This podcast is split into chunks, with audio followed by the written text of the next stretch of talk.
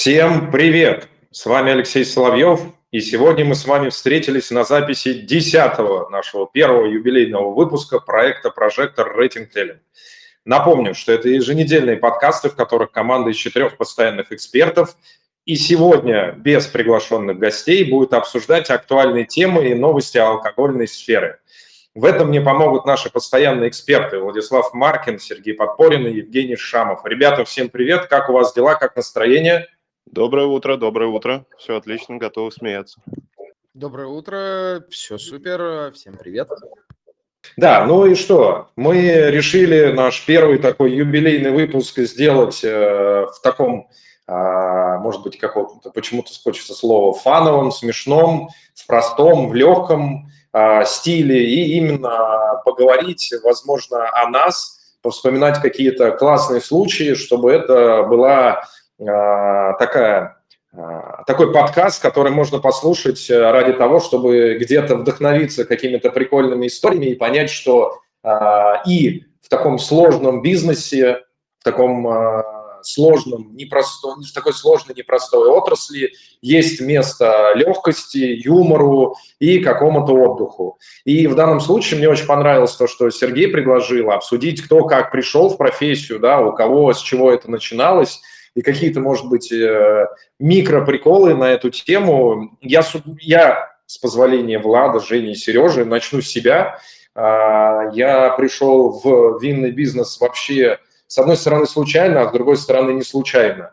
У меня всю жизнь мама работала на московском виноконечном заводе ТИН, вообще всю жизнь. Она пришла, еще будучи учеником а, в институте, тогда он еще даже был академией, Московской государственной Академии пищевых производств, и она с 18 лет стала работать на заводе, и, естественно, получается, что и мое детство стало проходить а, на этом предприятии коньячном. Ну вот реально, я даже первые какие-то вещи помню именно с первого момента жизни, именно с завода, как мама меня оставляла, и я что-то там либо рисовал у нее на столе, либо что-то делал. И я помню, Мое первое знакомство с мышеловкой произошло именно там.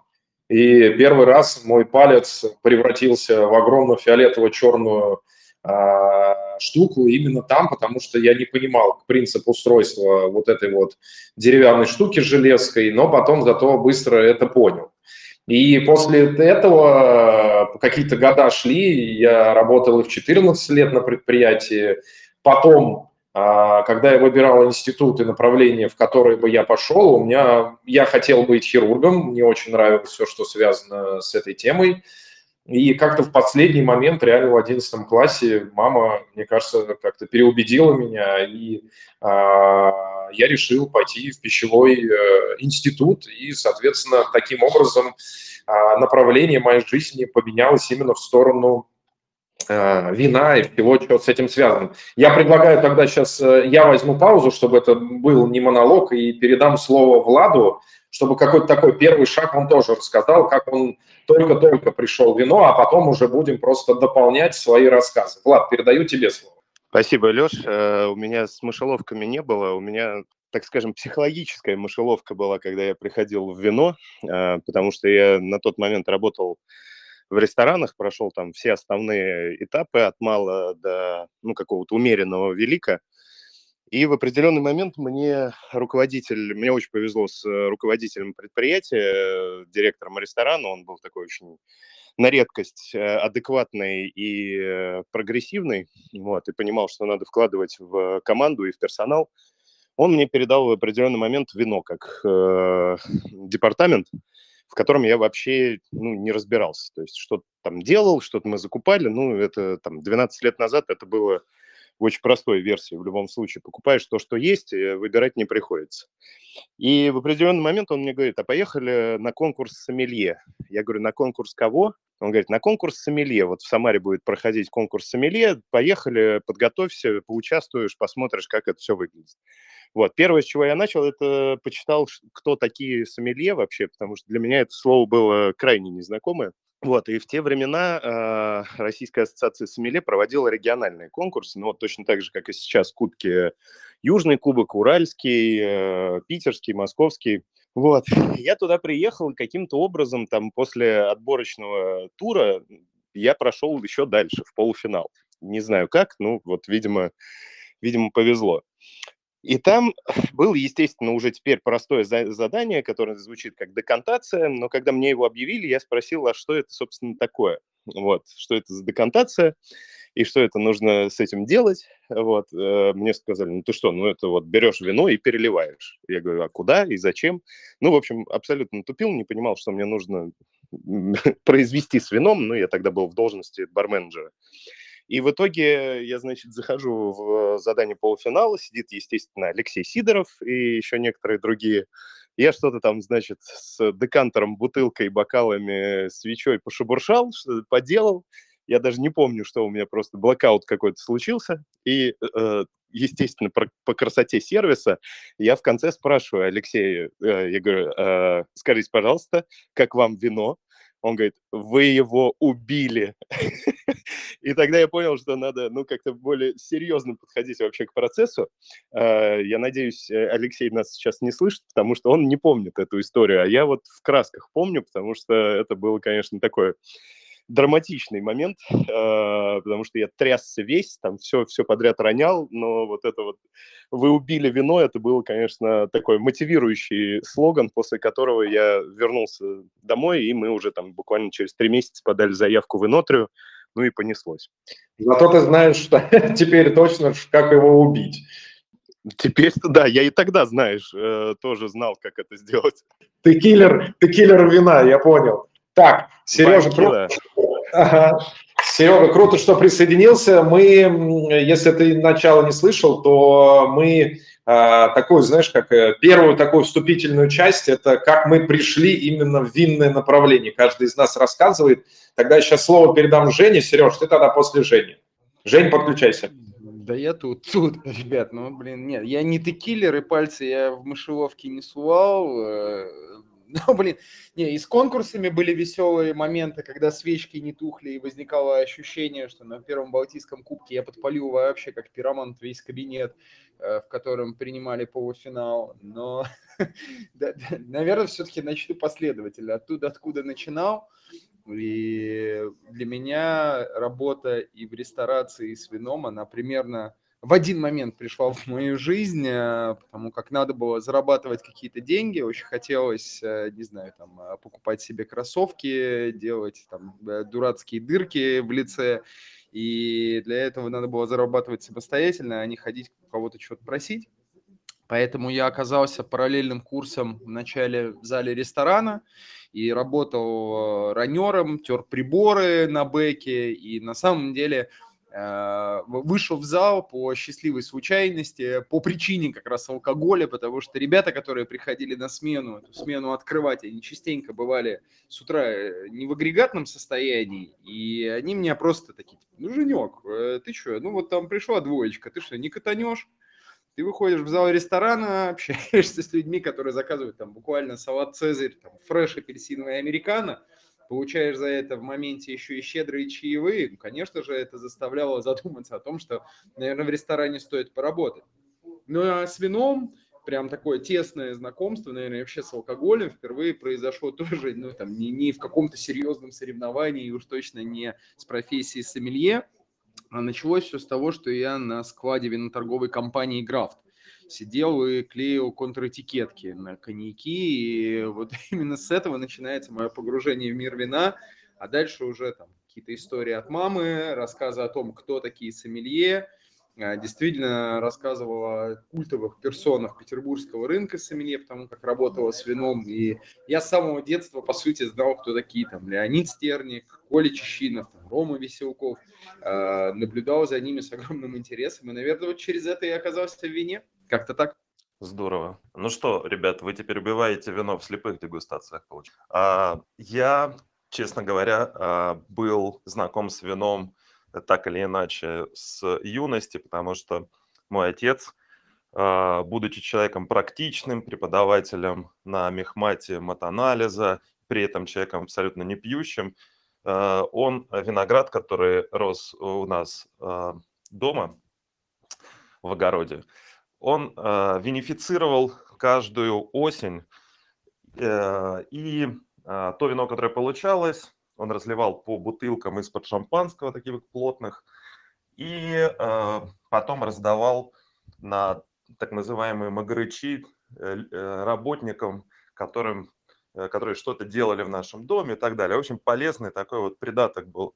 И я вот с детства смотрел, как вино бродило в одной из комнат, источало довольно-таки сильный аромат, и как-то все это запомнил. Потом уже а, повзрослев а, и пойдя в, университет, естественно, мы с ребятами что-то пытались там попивать, довольно-таки веселый образ жизни вели, и я периодически стал брать бутылки из погреба того вина, которое делает отец, мы пробовали его. Это, конечно, был э, э, очень странный вкус, как я сейчас это понимаю. Он его подслащал. Но тогда всем моим друзьям дико нравилось, э, потому что говорили, слушай, ну эффект вообще, вообще как абсолютно от другого напитка. И называли это вино галей, типа галлюциногенное. Потом я понял, почему, потому что у нас несколько каких-то советских сортов росло в огороде и, естественно, Изабелушка. Вот. Э, и вот такой шарашащий эффект э, давало именно это. Вот это мои были первые соприкосновения с вином. Я его знал таким образом. Но почему-то мне было интересно участвовать в таком домашнем производстве вина.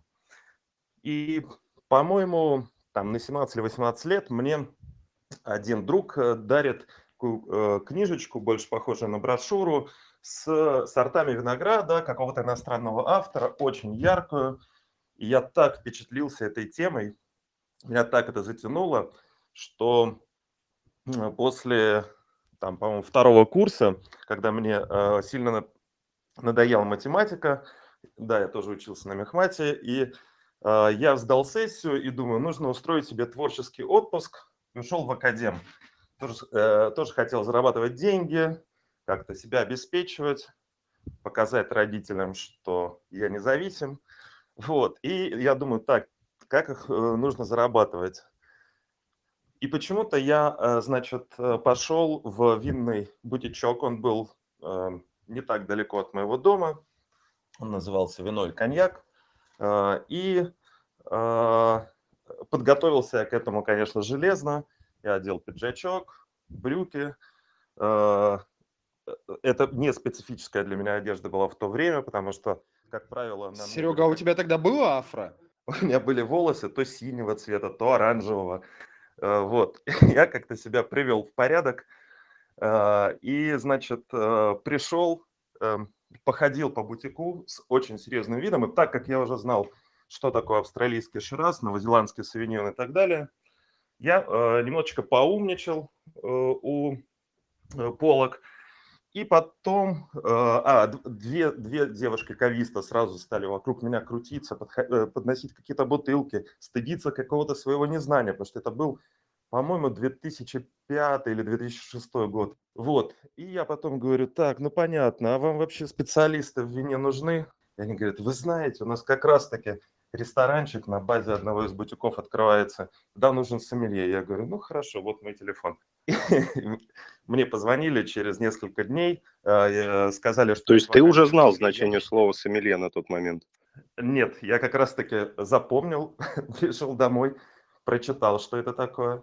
Вот. И э, пошел на собеседование. И собеседование было 14 февраля. Я слышал по телефону, что э, девушка будет его проводить.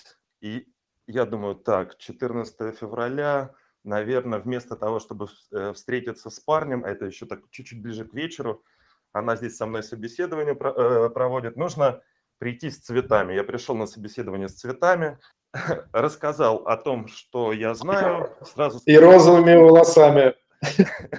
Ну, я, кстати, не помню, какой цвет у меня был тогда. Вот. Но, э, в общем, мой, наверное, напор и интерес э, ей понравился, и вот первая моя запись в итоге в трудовой книжке была прям сомелье, причем тогда Если я не ошибаюсь, она еще была не зарегистрирована профессия, и нужно было что-то другое писать. Вот, а, ну, по остальное расскажу дальше. Да, если это было до 7 мая 2015, то да, действительно, этой профессии еще не было. Да, Слушайте, парни, ага, спасибо большое за первую часть. И, кстати, самое интересное, у нас получается, мы все практически про один возраст говорим, что это такое, то, что было условно до 20 лет. А, но тогда продолжу свой рассказ. И, соответственно, я поступил в МГУ ПП, и, конечно, ну, было так достаточно тяжело, и я помню момент, что я там, по сути, до зимы а, доучился, и я понял, что мне, конечно, было очень тяжело с непривычки, и очень много химии было, я не помню, там три химии одновременно, ты идешь с органической на неорганическую, там у тебя мозг вообще разрывается. И я помню, мне в какой-то момент мама говорит, а что ты типа сидишь, давай еще и давай работать. И я пошел сразу же работать уже, ну, уже официально на московский винконячный завод КИН. То есть, условно, у меня был распорядок дня просто звездец, реально звездец. То есть утром я шел в институт, а, потом а, я приходил на работу, и 8 часов а, я должен был отработать, и потом я еще должен был успеть по девушкам пройтись, и, соответственно, еще сходить в спортзал, на футбол. Ну, короче, это были, с одной стороны, очень сложные времена, но, с другой стороны, очень крутые, потому что э, за счет того, что у меня были достаточно лояльные условия на Кине, да, что я мог э, прийти там, на ночную смену, на вечернюю, на, на, на любую смену, моя задача была отработать 8 часов. То есть я мог комбинировать, да, что мне удобнее было, так как я занимался боксом на «Динамо», мне от «Сокола» было проще сначала доехать до «Динамо», позаниматься спортом и потом поехать на завод. То есть вот, вот в этом, конечно, снимая шляпу, это было очень круто. И очень многому учишься одновременно. То есть здесь как учиться и знания, здесь спорт, и а на заводе ты учишься тому вообще, как общаться в коллективе, как... Ну, это действительно сложные, прикольные времена были. На работе, конечно, приколов хватало, действительно хватало в плане того, что это были в основном прям мужики, то есть это было 40 плюс, все были с разным таким бэкграундом, а, но чем мне нравилось, это такой хороший коллектив советский, который а, ну, тебя максимально на том, скажем, уровне, на котором они могли, поддерживали. Я помню, у нас был невероятно крутой мужик, у него погоняло дед было, и мы за него готовы были работать, а он нам готовил ужин. Но я вот сейчас говорю, и у меня слюна наполняется. Это самое вкусное, да простит меня мама, это самая вкусная была картошка жареная с салом, которую я ел в жизни. Я за нее готов был работать даже на два часа дольше, потому что это было что-то невероятное. Я не знаю, как это делал. В общем, но это было что-то невероятно. А если вспоминать какие-то приколы из той жизни, то э, я помню два момента. Это поршневой насос – а, там, кто не знает, это, в общем, если супер кратко, это такой э, насос, у которого принцип достаточно работы простой, то есть он может брать любую, даже самую вязкую жидкость и перекачивать ее. То есть там вот условно главное, чтобы у нее, а, чтобы у нее была какая-то такая небольшая плотность жидкая, чтобы она могла перекачивать. То есть условно и вакуум сусла, и воду этим насосом можно перекачать. Но у этого насоса есть и плюсы, и минусы. И плюс в том, что оно будет качать в любом случае. Хватает воздух этот насос, не хватает. Так прикол был связан с, том, с тем, что э, был плох тот сотрудник, кто не знает, как взрывался поршневой насос.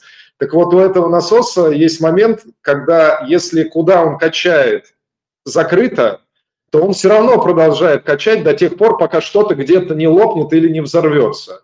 Слава богу, если это шланг отлетит, и пусть даже в человека.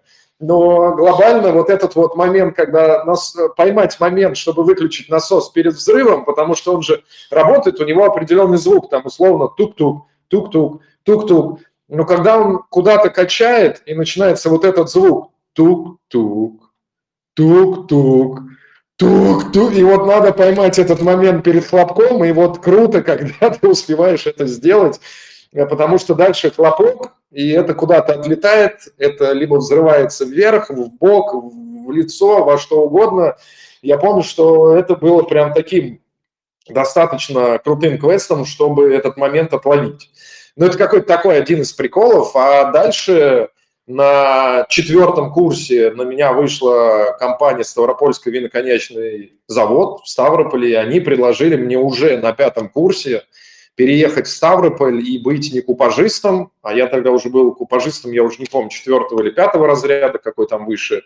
Вот, они предложили уйти к ним а, на а, предприятие, но уже технологом. То есть я на пятом курсе, учась э, в университете, уже переехал в Ставрополь, э, и я лучше прям этот этап жизни закончу до метра.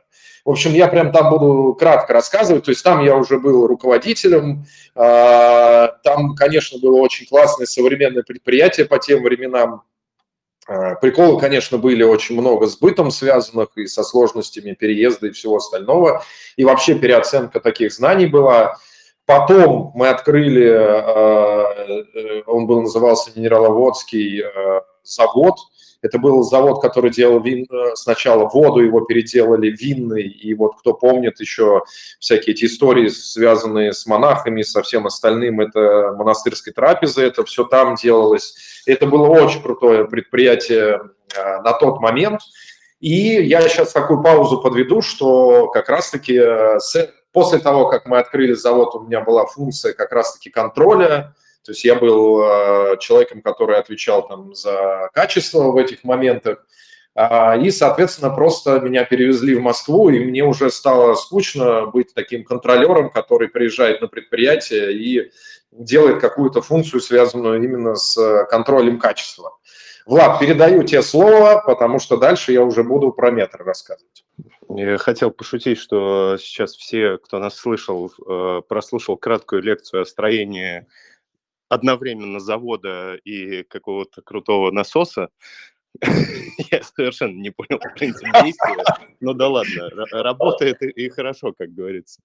Вот. А, слушай, ну я на самом деле думал, что мы в большей степени так что-нибудь потравим, какие-нибудь истории, потому что я думаю, у каждого из нас, э, я обычно говорю, как у дурака фантиков, вот, э, потому что, ну, работая в ресторанах, я, ну, наверное, больше 10 лет уже там числюсь, э, каждый день это какая-то новая история. Конечно, так по правилам этики, наверное, нехорошо обсуждать гостей, потому что обычно всегда эти истории связаны именно с теми, кто приходит в ресторан, а не с теми, кто там работает. Ну, хотя с ними тоже иногда бывает. И обычно как раз-таки это все связано с тем, что люди что-то странное заказывают, люди что-то странное говорят, люди что-то странное подразумевают под э, известными названиями, вот, я расскажу, наверное, самую хитяру, потому что у меня есть несколько знакомых и друзей, которые очень любят эту историю, может быть, они меня слышат. История называется «Про кабинет». А, в свое время, когда я работал в Балчуге, то есть, ну, я чуть-чуть опущу, я не буду так подробно рассказывать, вот там после Инотрии были конкурсы сомелье, были рестораны, был Лемаре, ну и в определенный момент был отель Балчуг-Кемпинский, где я был шеф-сомелье. И как раз-таки там очень много веселых историй было. Вот, собственно, история про кабинет, когда в определенный вечер пришли такие очень красивые пара, возрастная мужчина с женщиной, и такие что-то с цветами, в красивой одежде. Они говорят, ну, я подхожу к ним и говорю, наверное, у вас какой-то определенный повод. Они говорят, да, у нас определенный повод. Я говорю, окей, наверное, в определенный повод вы хотели бы э, сопроводить каким-то определенным вином. Они говорят, да, мы хотим сопроводить свой определенный повод определенным вином. Я говорю, ну, какие пожелания? И мужчина таким властным, очень э, солидным голосом говорит, мы будем пить кабинет. И у меня, значит, падает все настроение, потому что на тот момент винная карта отеля представляла собой примерно 500 вин, из которых там 350 было коллекционных, и старых шампанских, старого Бордо, крутой Бургундии. Я такой думаю, человек заказывает базовый рислинг-кабинет, объявляет его, как будто это просто лучшее вино мира. Я говорю, ну, хорошо, наверное. Я говорю, у нас есть э, базовый рислинг-кабинет, э, но есть очень хорошие рислинги немецкие, вот от лучших виноделов. На меня мужчина смотрит таким грозным взглядом, говорит, молодой человек, какой рислинг? Мы будем пить кабинет. Я говорю, а, каберне, кабернет. Типа, ну, человек называет кабинетом э, Каберне. Я говорю, хорошо, у меня очень много Каберне. Вот есть, естественно, Бордо в ассамбляже, вот есть Калифорния шикарная, Супер Тоскана, а, еще что-то. А мужчина начинает плавно вскипать. Он говорит, так, какое каберне? Мы будем пить кабинет. И он так говорит, что это, ну, вино должно было стоить в винной карте, ну, не меньше там 1150. А я на тот момент, ну, у меня там два или три года опыта в профессии сомелье. Я говорю, секундочку, я отхожу, начинаю что-то гуглить, там, смотреть, типа, вино, которое называется кабинет.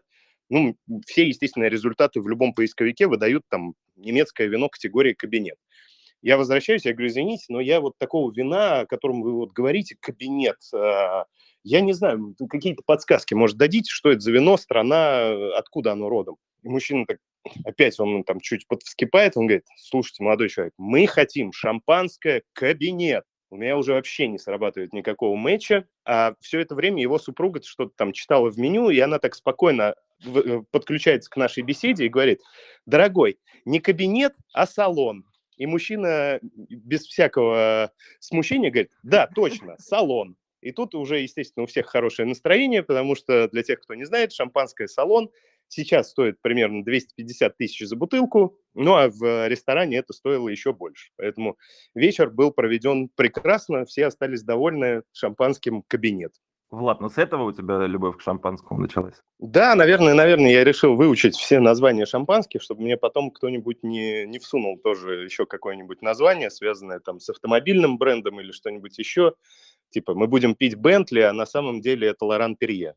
Слушай, я, знаешь, я все-таки жалею, что мы без видео, потому что я даже знаю эту историю, я весь, все эти моменты, я сидел и во все зубы улыбался, потому что это реально, мне кажется, такая эталонная история, и а, сейчас отголосков у ребят будет очень много на тему того, кто как какие названия неправильно называл из клиентов. Женечек, жги. Ой, не, у меня ничего такого нет, ребятки, давайте я вас послушаю. Даже близко ничего такого не происходило за 10 лет практики. Да хитрец, хитрец. Да вот серьезный хитрец. И вчера говорил, что ничего не будет рассказывать, и сегодня не признается, а у самого, наверное, там на целый томик уже. Ладно, давайте я поддержу. А, в общем, у меня была тема после того, как я поработал с Эмилье, значит, э, вернулся из академа, после универа обратно вернулся в профессию. Вот. Ну и через несколько профессий прошел э, и пришел, значит, к управляющему ресторана. И как я понял, что эта тема не совсем моя. А, значит, я уже работаю, может быть, там, полгода, э, может быть, чуть больше. И э, в ресторане при гостинице и, значит, э, сталкиваюсь с такой историей, что вечером, часиков в 10, заруливает, значит, э, ну, явно как охранники выглядящие люди, смотрят так вот, э, что называется, шерстят по залу, вот, возвращаются, типа, все нормально, видимо. Потом входят люди с аппаратурой, музыканты. Вот. Я, естественно, спрашиваю, а что происходит? Вот, и мне э, администратор и сотрудники, которые старенькие в этом заведении, оно уже там существовало много лет, они говорят, Сергей Владимирович, все нормально, мы сейчас все вам объясним. И вот пока они мне объясняют, я смотрю, входит еще такой очень солидный человек с немножечко поправленным алкоголем лицом, э, и, значит, а музыканты раскладываются подключаются, там все дела. А, и он идет к стойке, что-то говорит, и мне говорят, что, ну, это очень уважаемый здесь человек в нашем городе, все дела. Он ходит э, со своими музыкантами. И вот сейчас будет происходить вещь, которую вы, возможно, не готовы, и вас несколько удивит. Я говорю, сто процентов. Он говорит, может, вам лучше уйти? Я такой думаю, не-не-не, такого я пропустить не должен. В общем, это некий друг владельцев и так далее. Потом я уже понял, что это некий, ну, это, это же в Ростове, вот, некий бывший вор в законе, что-то такое. Вот, и начинается громко музыка, а перед этим он лично прошелся, конечно, сделал кассу ресторану, он э, по бутылке шампани предложил за каждый столик, кто-то шарахаясь ушел, кто-то остался, видимо, он предупредил, что сейчас будет что-то такое эпатажное. В общем, начинается музыка, он э, с друзьями начинает это слушать, что-то там подпевать довольно громко, и потом я смотрю, официант, э, девочка несет э, стопку тарелок и ставит его на стол. И, значит, я тоже не, понимаю, что происходит. Вижу, что в определенную там высокую ноту он берет и бьет тарелку об пол. И я смотрю на персонал, они говорят, Сергей Владимирович, это нормально, это нормально. Вот, в общем, я смотрел на все это действие, они рассказали, что типа еще сейчас нормальные времена. Вот лет пять назад он э, приходил к бару, просил бармена немножечко отойти и стрелял по бутылкам. И я такой задумался, может быть, вернуться обратно к профессии. Такая история. То есть у, у, у тебя был ресторан, который называется «Тир». «Тир на весь мир». Да, слушай, огонь. А, ну, дальше, если переходить в метро, было, конечно, много приколов, а, которые с клиентами связаны в том числе. И я помню, вот похожая история, как у Влада. А, я что-то сидел, работал, и ко мне подходит коллега, и такое типа, Лех, слушай, ну, мне, в общем, надо, чтобы ты мне порекомендовал Шанти. А я что-то э, в работе, и как-то это, Шанти, так, я что-то думаю, так, ладно, в общем, э, быстро такой, не задумываясь, в голову ничего не приходит, что-то в базу просто там в Excel вписываю шанти, ну, там ни, ничего не выходит, блин, я реально такой, говорю, ну, не буду называть имя, я говорю то, что это, дай мне 5 минут, сейчас я быстренько задачу закончу и поищу твое это шанти. И вот я, конечно, если честно, голову ломал. Это был, наверное, год одиннадцатый, ну да, плюс-минус, десятый, одиннадцатый. И для меня вот, ну, я вот шанти, я, блин, реально, ну, я не понимал, что это такое. Я не сразу догадался, и, ну, я достаточно быстро а, его переспросил, я говорю, а вышли фотографию или вышли, а, что это за тема вообще, что это за шанти такое, что это, потому что у меня все-таки а, мозг больше уходил куда-то во Францию, я что-то там пытался судорожно вспомнить, чего я там из шанти, не знаю. И он присылает на, я уж не помню, что там было за Кьянти, он присылает фотку Кьянти, я говорю, блин, ну как можно было так прочитать, а с другой стороны надо задуматься, что ему было так легче. И еще, кстати, из приколов вспоминаю, что э, раньше особо, ну, в общем, было много людей, кто заводил информацию о вине, потому что вот егоист только появлялся, плюс это же системы метровские были, были системы, которые там из систем немецких, в общем, ну, неважно, в общем, это было несколько систем, и, в общем, а, я про название, про название вина потихоньку и я помню, у нас, э, мы достаточно быстро, кстати, в отличие от других сетей, этот момент поправили, но у нас было легендарное вино, оно называлось э, Сапер Инкерман. Ну, я надеюсь, здесь понятно, что это было Саперави Инкермана. И вот я когда помню, что я в базе увидел этого сапера Инкерман, я тут же сделал систему, которая ну, называла все вина, ну, хотя бы более-менее правильно, потому что у нас была сложность, нам надо было назвать любое вино за 32 символа, с учетом того, что там должно быть и 0,75, и красный сухой, и так далее. То есть, конечно, с названиями мы, да, конкретно угорали. Влад, передаю слово. Слушай, ну с названиями это все, все время же вообще э, ситуация, что там люди что-то называют э, вообще своими какими-то вымышленными э, именами, поэтому, ну, там, Шанти, Чаблис, э, Мерсаульт, э, Лигну Мантрачет, вот это вот все, это, ну, это абсолютно классическое поведение гостевое. Вот, я только помню то, что у меня был один человек, который все-таки позитивно эту историю как-то воспринимал. Он пришел в ресторан и говорит, мне, пожалуйста, принесите бутылку мерза. Я говорю, кого вам принести? Он говорит, ну, мерза. Такое вино есть мерзо. А, я говорю, а, ну вот мерзо, это уже более-менее понятно. Я говорю, ну, называется правильно мерсо. Он говорит, да вы что, правильно мерсо? Я говорю, да, да, да, вот лучше, если вы будете называть его мерсо, ну, там, вас быстрее и проще все поймут.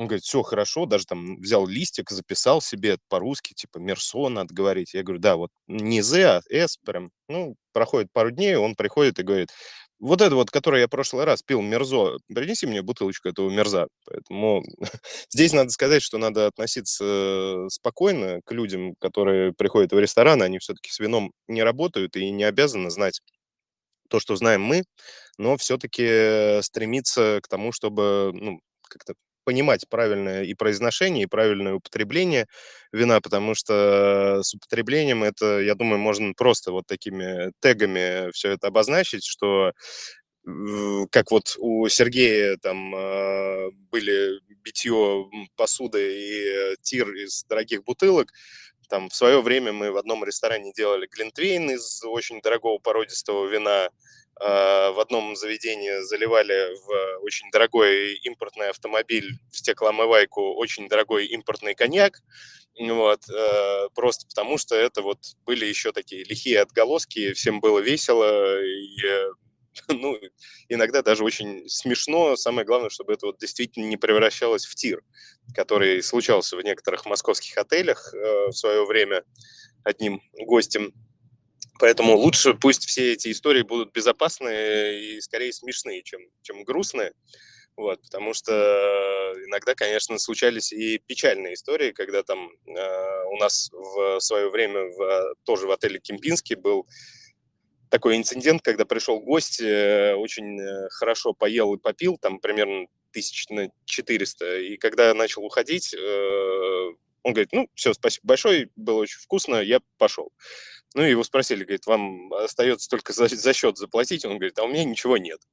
Вот, и оказалось, что действительно это был такой тип э, мошенника, который действительно у него не было там ни драгоценностей, ни часов, ни документов, и это, конечно, для нас была такая поучительная история. Ну, это был год 14-15, тогда, кстати, по московским ресторанам много было таких гастролирующих, поэтому для тех, кто работал, особенно там в престижных ресторанах и отелях, могли знать такие истории. Это обычно всегда передавалось из уст в уста. Поэтому давайте лучше что-нибудь веселенькое рассказывать. Слушайте, ну... Да-да, Сереж? Не, Жень, пока ты включился, мы тебя будем слушать. Да, Серег, согласен. Я тоже хотел сказать, что Эдгитец даже здесь хотел смыться. Блин, ну я не знаю. Слушайте, ну у всех были коры, конечно, там летала посуда через плечо, все работали в таких заведениях, где не глядя там рюмками, бокалами швырялись. Время такое, как будто бы было. Про название, ну это понятно, действительно какая-то кора отдельная. И, ну я не знаю, я вот сейчас слушал, слушал, такой думаю, блин, а что со мной смешного происходило? Тем более хочется же рассказать, окей, ладно, могу смеяться над собой, что над гостями-то смеяться, им все простительно. А над собой, чтобы смеяться, и чтобы это как-то вот прям с вином связано, я понимаю, что, наверное, для меня самая яркая и самая смешная история произошла как раз на конкурсах сомелье в соревновательной части или предшествуя этому. Я понимаю, что самая неловкая, наверное, ситуация вообще в моей жизни, вот такой около профессиональной, была накануне финала моего российского конкурса, когда мне ребята звонят и говорят, слушай, там объявляют сейчас уже там все, финал, ты где, чего, как, а мы с товарищем стоим э, в баре, пьем пиво, и нам надо очень быстро, получается, вот на Воробьевы горы взбежать туда, вот к этому отелю, где мы соревновались, 17-й год, э, и мы с ним прямо вот с товарищем, с Андреем Долингером, мы несемся по Воробьевым горам, там поднимаемся наверх к этой гостинице, я понимаю, что мне срочно нужен костюм для того, чтобы накинуть его на себя, выйти на сцену, возможно, выступать в финале. И я Андрюхе даю номерок от гардероба, говорю, он мне там в чехле вот висит костюм, давай бегом за ним, я в туалет, и я тебя жду. И получается, что я в туалет-то забегаю, и я с себя вещи сбрасываю за секунду буквально. И я стою в одних трусах, носках посередине общественного туалета в отеле, где проходит российский конкурс, Туда начинают толпами, ну просто вот туда-сюда циркулировать люди. Заходит Артур Георгиевич Саркисян, такой, Женя, здравствуй, там на меня смотрит. Ты что тут стоишь? Я, а я просто стою в трусах в носках такой, жду в позе звезды, что вот на меня сейчас костюм набросят просто, ну я не знаю, как колеса на Формулу-1, а Андрюха застревает в очереди. И это продолжалось реально минут пять. Я просто стоял в трусах и носках в туалете посередине и ждал, когда он мне принесет костюм. Я понимаю, что это, наверное, самое смешное и самое курьезное из того, что происходило лично со мной, и именно вот э, в мире, связанном с вином. Прикол, прикол. А, а у меня была тема э, со слепой дегустацией. А, забавная, кстати, проходила как раз-таки в Балчуге, не помню, какой-то там 12 год условно. Вот, и, значит, э, в Ростове большая нагрузка, мы открываем заведение, я шеф-сомелье этого заведения. В общем, такая лютая запара, что-то происходит. И здесь параллельно предлагают, э, по-моему, Альянта э, приехать в Москву на э, слепую дегустацию большую и их салон. И что-то она была посвящена то ли сорту кабернес, то ли бордоским сортам, вот что-то такое. Вот. И, значит, меня начальство отпускает, я такой, ну все, класс, а до этого я ни в одной слепой дегустации в жизни не участвовал, даже просто вот мне друг вслепую ничего не наливал. Вот, я думаю, ну, сейчас как раз попробую, разве можно такое пропустить, одним днем смотаюсь. И вот э, я прилетаю, значит, бегу на дегустацию, чувствую, что опаздываю, э, и э, помню, как вот это ощущение в прохладе через э, Красную собственно, мост. Я хорошо, э, хорошо продышался и забегаю на дегустацию, опоздав на час. И, значит, э, менеджер, который приглашал, она говорит, Сереж, ну, все уже час дегустируют здесь осталось типа полчаса. Я говорю, ни разу не участвовал в слепыше, прям интересно, как это вообще бывает.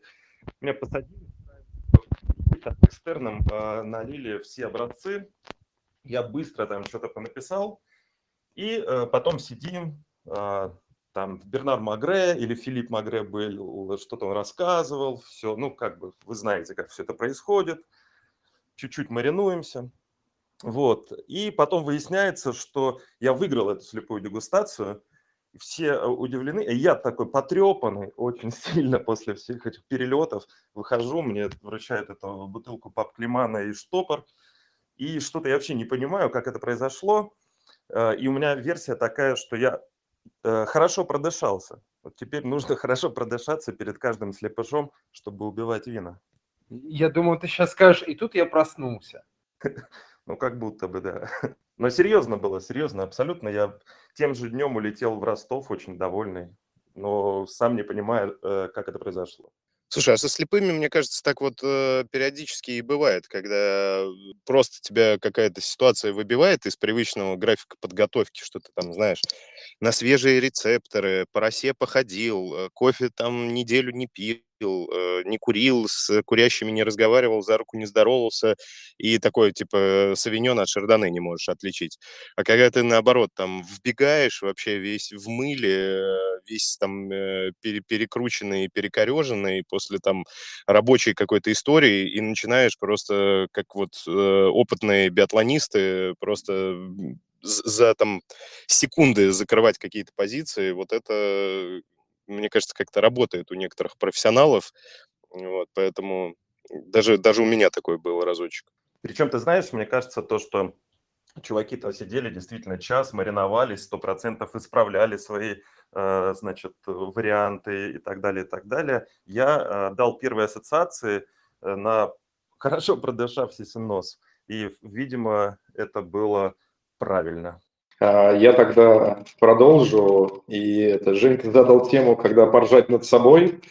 А, вы понимаете, что когда ты работаешь э, в компании Метро, на переговорах на тебя пытаются воздействовать по-всякому. Ну, то есть у меня был один случай, где один российский производитель а, после того, как э, он там прошел процедуру оценки качества продукции. Я ему сказал, что это ужасная продукция, это ну вот вообще, то есть пока вы не исправите ее потребительские свойства, там никогда не будет в, на полках компании.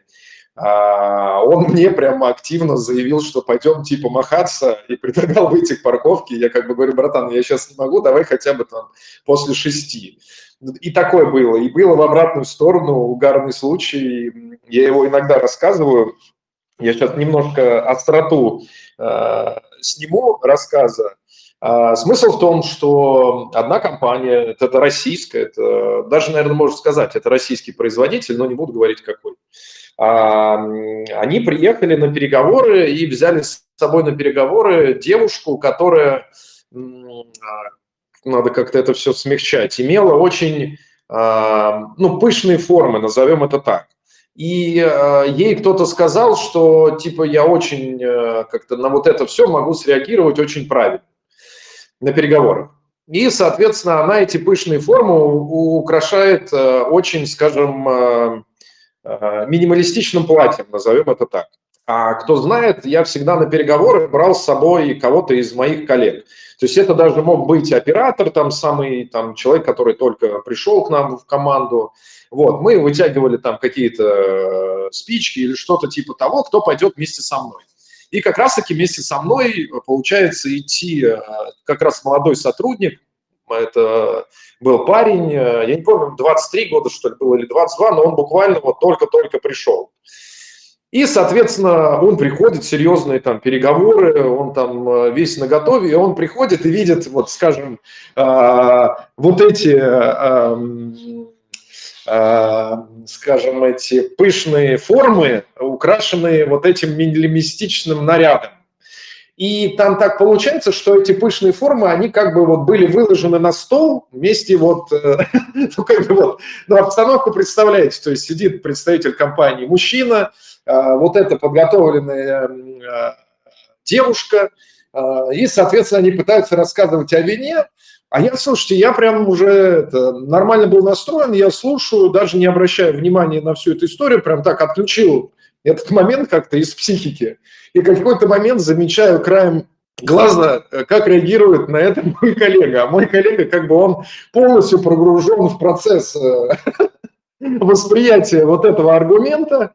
И на самом деле мы переговоры провели и провели нормально, но это вот такая хороший урок получился. И я потом, э, я к этой девушке подошел, мы, мы действительно и общаемся, и, можно сказать, дружим. И я подошел, и я ей сказал, я говорю, ну зачем ну, вот, вот такой вот, вот маневр, он ничего не даст. Она по-честному сказала, что э, ей показалось, что это может как-то, не знаю, из, не знаю, улучшить или не улучшить ход э, переговоров. И я ей сказал, э, и вот сейчас я не знаю, как смягчить, но я ей в обратную сторону сказал, я говорю, что э, у девушек есть такой э, пример, да, когда они могут вот так вот сделать, а еще если а, какой-нибудь мужчина скажет там комплимент или что-то на эту тему, сказать, о, ты только об этом и думаешь. И я и в обратную сторону, не знаю вот здесь как смягчить, я сказал, а что будет, если вот э, на переговорах кто-то выкатит, э, а дальше уже сами фантазируйте, в общем, как бы реагировали девушки на это, пользуясь этим э, примером. В общем, это была реально очень угарная история, и однозначно Э, которая дала неизгладимый опыт э, для моего коллеги. Влад, передаю тебе слово. Слушай, а это же было, по-моему, на каком-то российском конкурсе сомелье, когда там уже чуть подуставший к финалу конкурсант э, занимался сервисом на, ну, на сцене, и ну, на сцену же всегда обычно приглашают дополнительных участников э, и участниц. И вот там тоже была барышня в декольте, и как раз-таки задача была сервировать вино и, по-моему, делать какие-то там гастрономические э, рекомендации пэринг. И вот, собственно, была такая крылатая фраза, когда э, нескромно наклонившись в, э, в сторону декольте, как раз-таки конкурсант сказал, говорит, а к вашей утиной грудке я рекомендую что-то там дальше по тексту. Вот, поэтому так, такая среди всех ходит, по-моему, байка. Вот. Это было, да, Влад, ты прав, это было у Артура на конкурсе. Блин, забыл, как его зовут, но это реально угарно. А ты мне напомнил, э, я не помню, а, мы с Женькой сидели, э, это тоже у Артура на конкурсе было, когда э, Женя Назимова выиграла, и я не помню, с чего там началось, она с Шалвой Хицуряне разговаривала там по заданию, и что-то там про гастрономию, и Шалвей как-то отшутился, и она ему на его шутку сказала, да все полезно, что в рот полезло. И я понял, что мы вообще там все от смеха просто умерли. Ну да, это вот, ну, просто к тому, что иногда надо следить за тем, что говоришь, потому что у нас была с Женей Богдановой смешная ситуация, когда мы э, сидели на полуфинале какого-то российского конкурса сомелье, и мы были, по-моему, в задании по декантации, и мы сидели с ним вдвоем за столом, я и Женя Богданов, вот все. И э, очередной конкурсант к нам подходит, говорит, добрый вечер, дамы и господа. И мы такие сидим, переглядываемся с Женей, и я спрашиваю, я говорю, простите, а вы кого из нас э, считаете дамой? И в этот момент просто конкурсант понял, что он сказал, и его это так выбило просто из всего э, конкурсного задания. Он, мне кажется, прошел весь полуфинал за пару минут просто на вот этом стрессе, что он что-то какого-то как-то ляпнул и не подумал, что, что сказал, и не отрепетировал какую-то вводную фразу, что иногда надо действительно думать, что вот это и про утиную грудку, и про что в рот полезло, потому что дальше это может стать очень неплохим мемом и очень долго крутиться. Как э, то же самое, когда кто-то открывал игристое на конкурсе, и там пробка вылетала, и просто там «добрый вечер». Сейчас же этот «добрый вечер» всегда, когда есть хлопок игристого, кто-то его произносит. Слушай, а помнишь, когда тоже у Артура были, и как раз мы сидели на декантации, тоже полуфинал, и кто-то из участников, я точно помню, что он был из э, Ростова, и он просто берет и, ну вот знаешь, как вот получается такая как неловкая пауза, то есть он не отвечает на, на вопросы, на которые мы ему задаем. Он говорит, да, давайте я вам анекдот расскажу. И я вот не помню, что там был за анекдот, но смысл этого анекдота был в том, что он был безумно пошлый. Он реально был смешной, мы ржали. Но он был вот, ну, супер пошлый. Но вот просто вот к вопросу того, что, да, паузу можно действительно по-разному заполнить. Слушайте, ну вообще вот выбор корректных выражений – это же одна из ценнейших вещей, которые есть в практике, даже не столько конкурсной, потому что там-то, ну ладно, окей, ты все равно перед коллегами по цеху выступаешь, неважно, они там старше, младше, опытнее. А, курьезнее же, когда это в зале ресторана происходит. И я, в принципе, когда с э, персоналом там общаюсь на тему психологии, всегда привожу классический пример. Вот ловкости, гибкости ума, остроумия определенного. И говорю о том, что я вот больше всего ценю сотрудников не тех, которые вызубрили состав какого-то блюда, а тех, которые на вопрос этот салат без лука, говорит, для вас мы сделаем без лука, и после этого бежит куда-нибудь на кухню выяснять, добавляли ли лук когда-либо в этот салат, или его там никогда не было. И в таком же разрезе я поражался всегда там администратором еще во времена, когда были курящие залы, у нас был один реально менеджер, который, умудрившись, знаешь, там, просрать все резервы, которые только возможно, некорректно их записав, к гостям, подходя на вход, и гости уже стоят, закипают от того, что они такие, блин, мы просили стол в некурящем зале на 6 человек, куда вы нас уже там посадите, он мог подойти, приобнять кого-нибудь из этих гостей и сказать, пожалуйста, проходите вот сюда, указывая на курящий зал, здесь вы тоже можете не курить. Вот от этого я вообще обалдевал. Ну, я так это, анекдоты не вспомню. Серега, давай мочи. Да на самом деле час подходит уже к завершению, поэтому э, э, подводя тему, значит, э, неправильных названий, сейчас вспомнил, как у нас один гость называл сомелье, и этим же словом мы называли, когда открыли Лео, своих молодых сомелье вместо того, что помощник сомелье. В общем, он всегда приходил и говорил, савиньон есть? Позовите. Вот, поэтому молодой сомелье Савиньон. Это можно, это, знаешь, э, ранги в профессии по сортам делать. Молодой, ну, савиньон, там, пару, пару лет поработал, уже там, э, я не знаю, какой-нибудь пиногри. Там, пять лет уже все, шардоне, там, 10 лет рислинг, и дальше поехали. Ну что, мне кажется, посмотрим, как будет реакция у наших слушателей на такую на такой легкий выпуск, эм, соответственно, и поэтому и решим, как тогда проведем 20-й выпуск, и пусть я и забегаю совсем-совсем далеко, и 20-й выпуск, э, насколько я понимаю, уже будет в следующем году, но мое мнение, что надо иметь и возможности в таком стиле провести выпуск – ну что, а, обсудили вроде такие какие-то основные вещи, даже познакомились, э, познакомились с какими-то, да, извиняюсь, познакомились с какими-то моментами из личной жизни всех.